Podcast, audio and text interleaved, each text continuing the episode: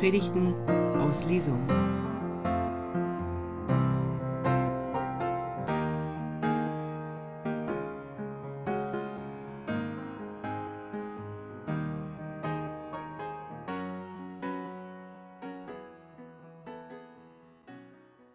Himmel und Erde werden neu. Nichts bleibt, wie es ist. Das haben wir gerade gesungen und das war ja wirklich schmissig. Nichts bleibt, wie es ist, neu. Und um Neues geht es heute Morgen. Quasi Modogenity, wie die neugeborenen Kindlein. Wir haben es mit einer Geschichte zu tun, die nicht auf den ersten Blick verrät, was genau jetzt das Neue sein soll. Jedenfalls für meine Begriffe. Ich habe mich am Anfang, ich gebe es zu, und das darf ich eigentlich nicht, schwer getan. Ich habe gelernt in der Predigtlehre im Studium, ich darf nicht aus der Studierstube berichten. Aber manche Texte verlangen das geradezu, dass ich euch teilhaben lasse an meiner Not.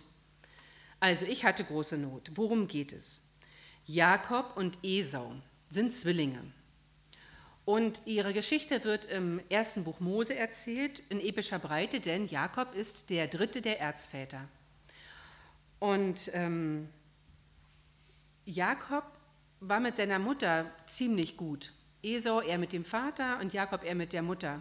Und Esau war der Erstgeborene. Die beiden sind nacheinander rausgekommen und während Jakob schon mal ähm, versucht hat, seinen Bruder bei der Geburt beiseite zu drängen, ähm, das hat er nicht geschafft, aber er ist dran geblieben. Also er hat versucht, erst, äh, der, das Erstgeburtsrecht zu bekommen. Das Erstgeburtsrecht heißt, der, der zuerst kommt, erbt alles und die anderen gehen leer aus. So war das damals im alten Israel. Und so ist es bis heute an vielen Orten dieser Welt. Und äh, es war auch lange in Deutschland so. Das ist ein großes Drama und eine große Ungerechtigkeit. Und man könnte sich fragen, was wäre gewesen, wie wäre die Geschichte ausgegangen, hätte es dieses Erstgeburtsrecht, diese unfassbare Chancenungleichheit nicht gegeben. Was wäre gewesen, wenn Jakob und Esau gleiche Chancen gehabt hätten? sind Söhne einer Familie, beide am selben Tag geboren, der eine eine halbe Stunde früher. So what? Aber nun ja, es gibt so verschiedene Dinge, wie Jakob seinem Bruder Esau das Erstgeburtsrecht, sagen wir, abluchst. Und das letzte, das höchste, eigentlich so die, der größte Betrug, den, Esau, den Jakob begeht, er nutzt die Schwachheit seines Vaters aus, der nicht mehr sehen kann, und er schleicht sich den Segen des Vaters. Und dieser Segen, ja, das hat geradezu, das ist heilig, ja, aber es hat auch was, mh, hm, geradezu mystisch-magisches. Dieser Erstgeburtssegen, der ist großartig, der ist geradezu grandios und wer ihn nicht bekommt, hat Pech gehabt.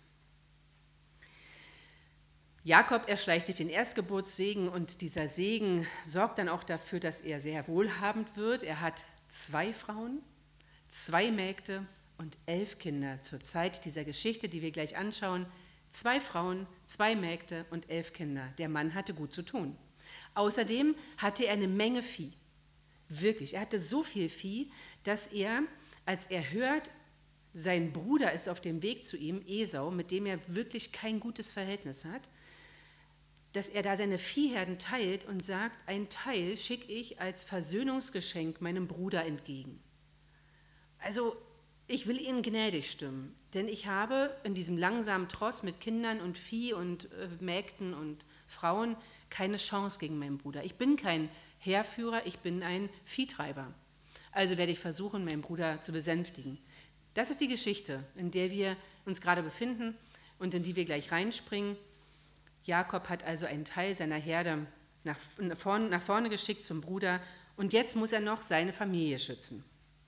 Ich lese aus dem ersten Buch Mose, Kapitel 32, die Verse 23 bis 32 nach der Luther-Übersetzung.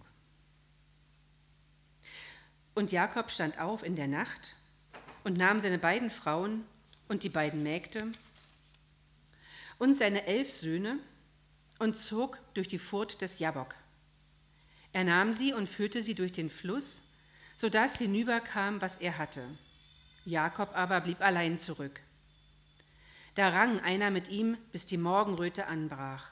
Und als er sah, dass er ihn nicht übermochte, rührte er an das Gelenk seiner Hüfte und das Gelenk der Hüfte Jakobs wurde über dem Ringen mit ihm verrenkt. Und er sprach, Lass mich gehen, denn die Morgenröte bricht an.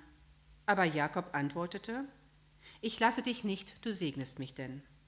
Er sprach, Wie heißt du? Er antwortete Jakob.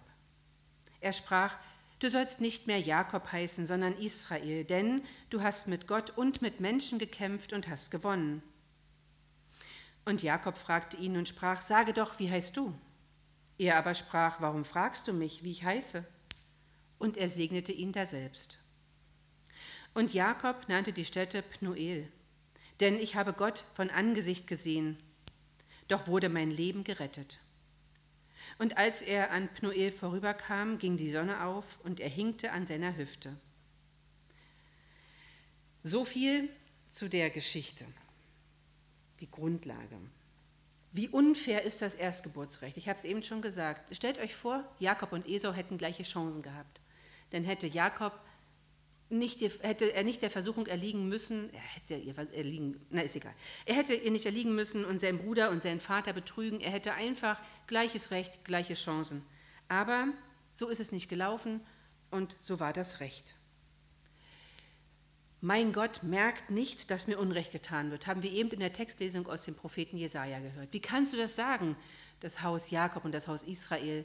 Dass mein Gott, dass dein Gott nicht merkt, dass dir Unrecht getan wird. Ich glaube, dass Gott es sehr wohl merkt, dass Unrecht getan wird. Erstgeburtsrecht ist kein göttliches Recht. Erstgeburtsrecht ist vielleicht heilig oder zumindest der Segen ist heilig, aber das Recht ist nicht göttlich. Das ist der Versuch, irgendwie dafür Sorge zu tragen, dass das, was man hat, irgendwie erhalten bleibt und vermehrt wird. Wenn man Besitz teilt, so die Überzeugung, wird er kleiner. Mein Gott merkt nicht, dass mir Unrecht getan wird, also muss ich für mich sorgen. Wäre das anders gewesen, hätte Jakob darauf vertraut, dass Gott für ihn sorgt, hätte Rebekka, seine Mutter, darauf vertraut, dass Gott schon für seine Kinder sorgt, wer weiß, was dann gewesen wäre. Aber diese Chancenungleich ist, ist Grund genug, um die Gerechtigkeit nicht nur zu ersehnen, sondern sie sich zu erstreiten, sich mit Betrug herbeizusehnen, herbeizuführen. Und seitdem, seitdem Jakob seinen Bruder betrogen hat und seinen Vater, ist Jakob auf der Flucht. Wenn wir anfangen zu betrügen, dann müssen wir uns verbergen. Wenn wir anfangen, unecht zu werden, dann bleibt uns nichts mehr übrig, als den Betrug aufrechtzuerhalten oder eines Tages zu bekennen, ich bin schuldig geworden. Betrug, ihr Lieben, führt niemals ins Licht. Betrug führt immer in die Dunkelheit. Jakob merkte es am eigenen Leib und mitten in der Dunkelheit, als er versucht, nochmal über Wege der Diplomatie, könnte man es nennen, oder auch über betrügerische Wege seinen Bruder friedlich zu stimmen und seinen Besitz zu retten, mitten in der Nacht wird Jakob angegriffen.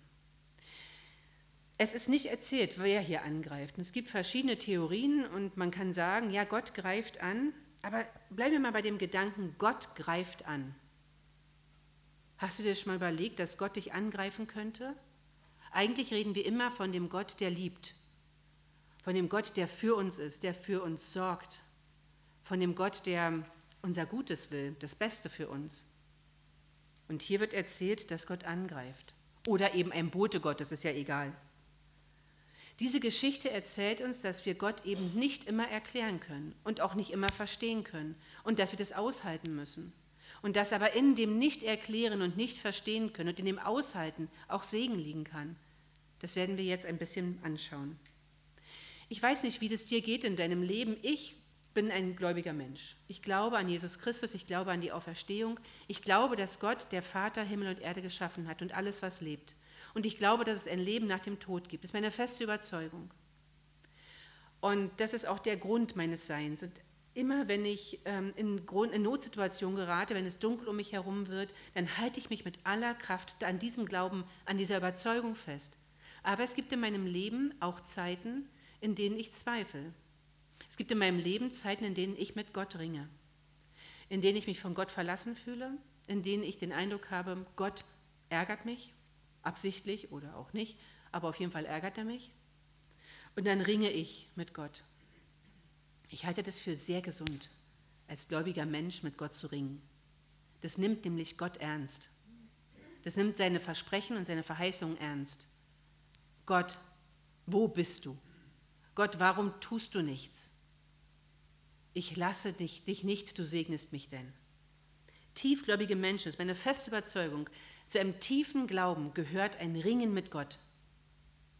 Die Bibel ist ja voller irritierender Geschichten, auch voller großartiger Geschichten, voller Segensverheißung, voller Zuspruch und Liebe, aber auch voller Irritation. Und da dürfen und da sollen wir sogar mit Gott ringen. Das erzählt mir diese Geschichte. So ein Ring, das kann ganz unterschiedlich aussehen. Wir haben gestern hier zusammengesessen zu 20 und haben versucht, darauf zu hören, was Gott uns sagt. Und auch dieses Hören auf das, was Gott uns sagt, kann ein Ringen sein. Man muss mich erstmal verstehen, was passiert da ganz genau, wenn ich hinhöre, wenn ich wahrnehme, wenn ich zuhöre. Was passiert?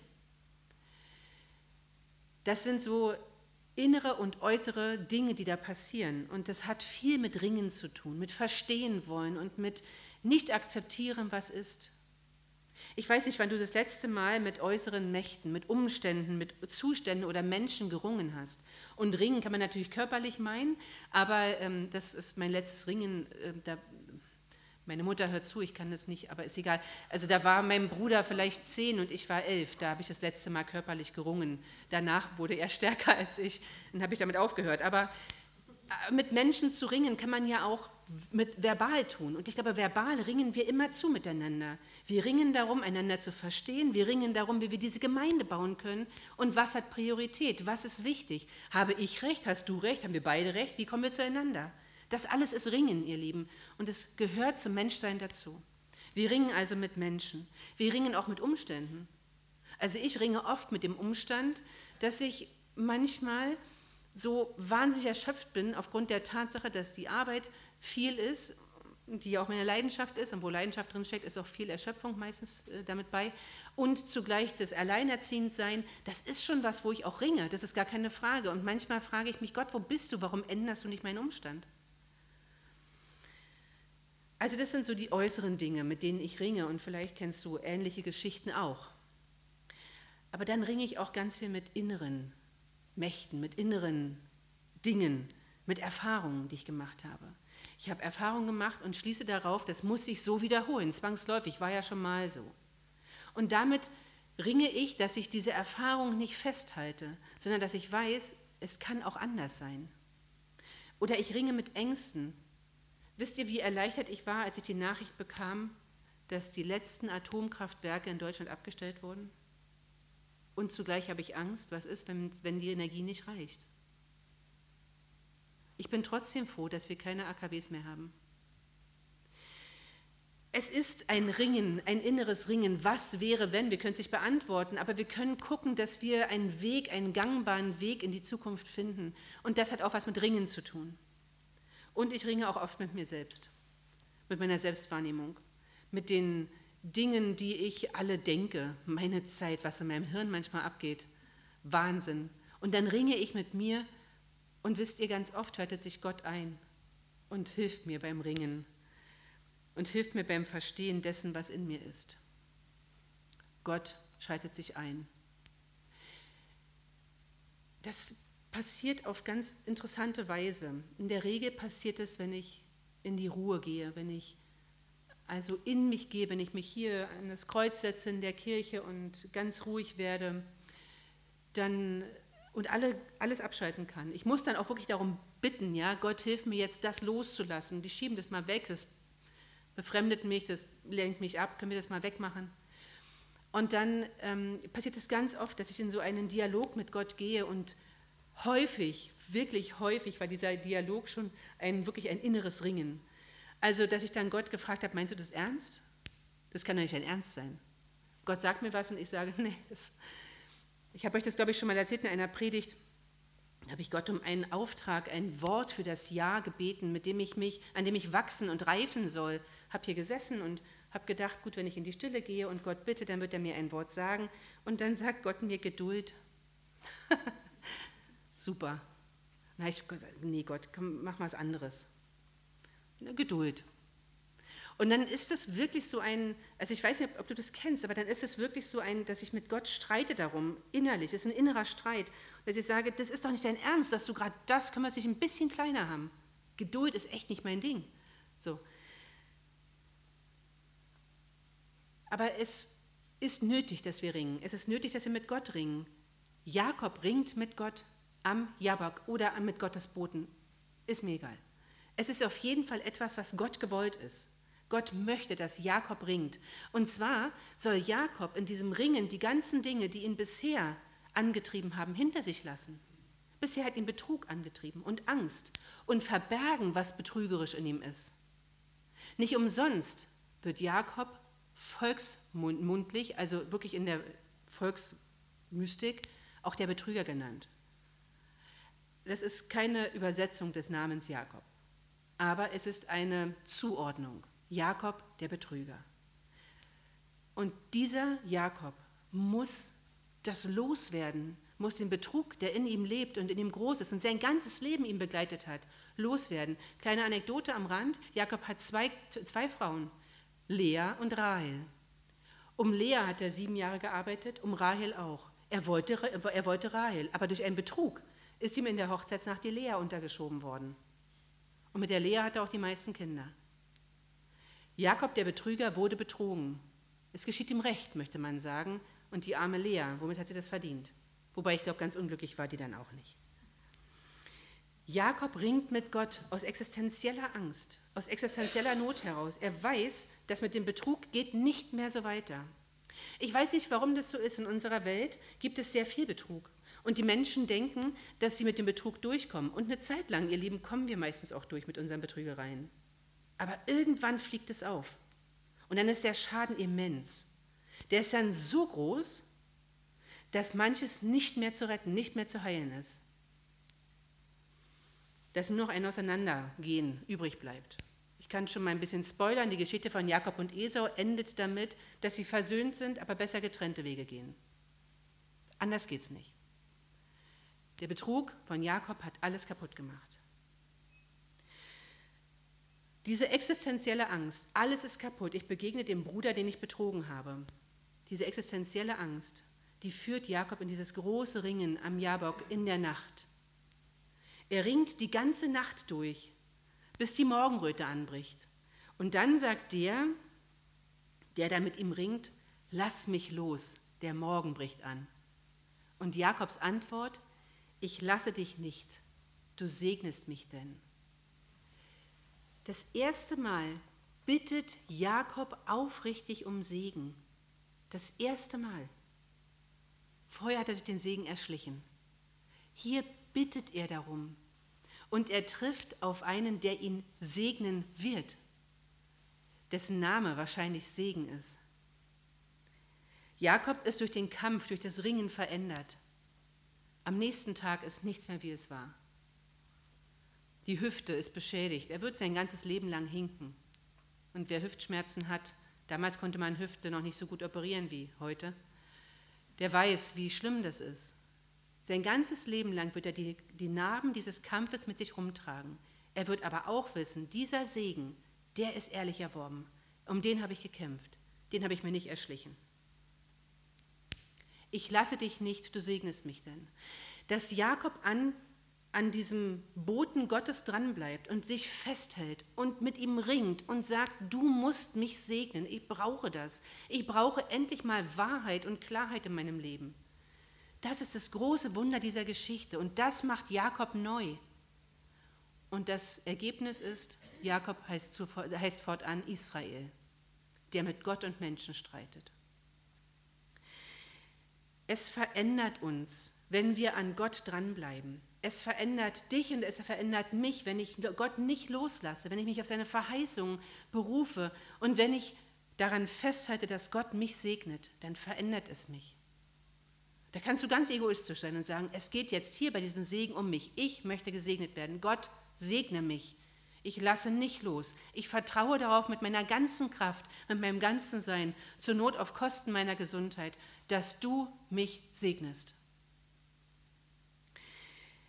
In der Regel kann man dann den Segen erst aus einer Distanz wahrnehmen. Das ist so, wir Menschen sind so, das gehört dazu. Oder andere sagen uns, sieh hin, wie, wie gesegnet du bist. Und ähm, eine schöne, gute Nachricht ist, nicht jede Begegnung mit Gott kugelt dir die Hüfte aus. Es ist ganz hilfreich, das zu wissen, Wir haben vorhin gesungen, nur den Saum deines Gewandes war im, ähm, im Präludium, nur den Saum deines Gewandes einen Augenblick berühren. Das ist die Geschichte von der blutflüssigen Frau aus dem Neuen Testament, die Jesus heilt, indem sie sein Gewand anrührt. Also Jesus heilt die Frau nur durch die, das Anfassen des Gewandes von Jesus. Also das, das, passiert auch, ja. Also habt bitte keine Angst vor der Begegnung mit Gott. Das ist total großartig, weil Gott möchte uns segnen. Aber er möchte, dass wir diesen Segen ehrlich wollen dass wir ihn nicht erschleichen, dass wir nicht durch Betrug daran kommen, sondern dass wir darum bitten und sagen, Gott, gib mir das, was du für mich vorgesehen hast. Aus Jakob wird Israel. Und er wird nachhaltig verletzt. Ja, er geht aus diesem Kampf nicht ohne Narben, nicht ohne Schmerzen raus. Was ich daraus auch lerne, ist, dass ein Leben ohne Schmerz kein Leben ist. Zu einem Leben gehört, so ist es auf dieser Welt, auch Schmerz. Zu einem Leben gehört auch, sichtbare Narben mit sich rumzutragen. Die Frage ist, wie gehst du damit um? Nimmst du das als Segen wahr, als Chance, dein Leben zu verändern? Oder nimmst du das, um ärgerlich zu sein, auf Gott zum Beispiel? Kann man, man kann auch, ja, Jakob hätte auch auf Gott ärgerlich sein können. So ein Mist, jetzt hinke ich hier, wie soll ich denn jetzt davonlaufen weiter, geht ja gar nicht mehr. Ist er aber nicht. Nein, Jakob möchte diesen Segen und das kannst du entscheiden. Du kannst bei jedem Bruch in deinem Leben, bei allem, was dich ärgert, bei allem, was dich massiv kränkt, kannst du sagen, ich möchte gesegnet daraus gehen. Ich möchte nicht dieses, diese Wut mit mir rumtragen und die Angst und die, weiter den Betrug. Ich möchte gern aufrichtig leben, aufrechten Ganges in den Morgen gehen. Was mich beeindruckt, dass dieser Bote Gottes darum bittet, lass mich los. Ich bin mir ganz sicher, wenn es wirklich ein Bote Gottes ist, hätte er sich frei machen können. Er hätte sagen können, dann lässt mich halt nicht freiwillig los, ich gehe trotzdem. Gott bittet uns, lass los. Lass deine Schuld los, lass deine, dein Betrug los, lass deine Ängste, deine Sorgen los Lass sie los, lass sie bei mir, lass sie in der Dunkelheit der Nacht. Der neue Morgen bricht an. Ich will dich segnen, aber du musst loslassen. Ich kann dich nicht segnen, ohne dass du mich loslässt. Ohne dass du das loslässt, was dunkel ist. Gott ringt mich nicht nieder, das lerne ich daraus. Und er geht nicht aus dem Konflikt. Er bleibt in dem Konflikt und bittet mich, den Konflikt zu beenden. Erinnert mich an eine Stelle aus dem zweiten Korintherbrief. Nun bitten wir an Christi Stadt, schreibt der Apostel Paulus, lasset euch versöhnen mit Gott. Gott ist längst versöhnt. Gott hat keine andere Sehnsucht, als mit uns versöhnt zu leben. Wie ist dein Name? fragt der Engel oder Gott. Und nachdem, nachdem Jakob Israel geworden ist, fragt Israel zurück, und wie ist dein Name? Und die Antwort ist, was geht dich mein Name an? Und er segnete ihn. Vielleicht ist der Name Gottes Segen, einer der vielen Namen. Es ist ein Segen, der errungen und hart erkämpft ist. Vielleicht fragst du dich jetzt aber, was soll das denn für ein Segen sein? Jakob hatte doch alles. Will er noch mehr Frauen? Will er noch mehr Kinder? Ernsthaft? Ich glaube, dass der Segen für jeden Menschen anders aussieht. Für den einen ist es vielleicht Wohlstand, für den anderen ist es geheilte Beziehung. Für den dritten ist es Freiheit, wobei ich glaube, Freiheit ist für uns alle Segen. Und geheilte Beziehung auch. Jakob braucht ein versöhntes Miteinander. Jakob braucht es, dass die Angst aufhört vor seinem Bruder, dass die Flucht aufhört, dass das Verborgensein aufhört. Jakob braucht Licht in seinem Leben. Licht, das brauchen wir alle. Und er bekommt dieses Licht, er bekommt diese Versöhnung mit sich selbst mit seinem Bruder, mit den Eltern, denn das ist auch unversöhnt, den Vater so betrogen zu haben. Das ist wirklich schlimm. Aber in dem Moment, in dem Jakob den Segen von, Israel, von, von Gott bekommt und Israel heißt, in dem Moment kann alles heil werden. Der Ruhelose, der Umherwandernde, der immer auf der Flucht ist, der kann jetzt Frieden haben. Er geht als Verwandelter aus dieser Nacht. Er geht als komplett neuer Mensch, quasi Modogenity, wie die neugeborenen Kindlein. Er geht raus aus dieser Nacht, ist verwandelt, ist neu oder überhaupt erstmals richtig gesegnet und damit auch gesendet. Und ich glaube, ihr Lieben, immer wenn wir Segen empfangen, sind wir auch Gesandte. Dann sind wir Menschen, die Zeugnis davon geben sollen, welchen Segen wir empfangen haben. Und ich glaube, wenn du das in deinem Leben wahrnimmst und ernst nimmst, dass du gesegnet bist und dass du das weitergibst, dann wird es unglaubliche Ausstrahlungskraft haben. Wes das Herz voll ist, dem läuft der Mund über. So steht es im Matthäus-Evangelium unter anderem. Wenn du merkst, wie gesegnet du bist, wirst du anderen davon erzählen wollen. Als Gesegnete sind wir immer auch Gesandte und Veränderte. Und diese Veränderung, diese Veränderung wollen wir miteinander erleben, wenn wir gleich Abendmahl feiern. Weil auch das ist Segen über uns. Du bist Gesegnete und Gesegneter, wenn du Abendmahl feiern kannst. Ich freue mich auf diese Zeit, die wir jetzt haben werden. Und ja, gesegnet, manchmal hinkend, aber gesegnet. Gehen wir in den neuen Morgen. Amen.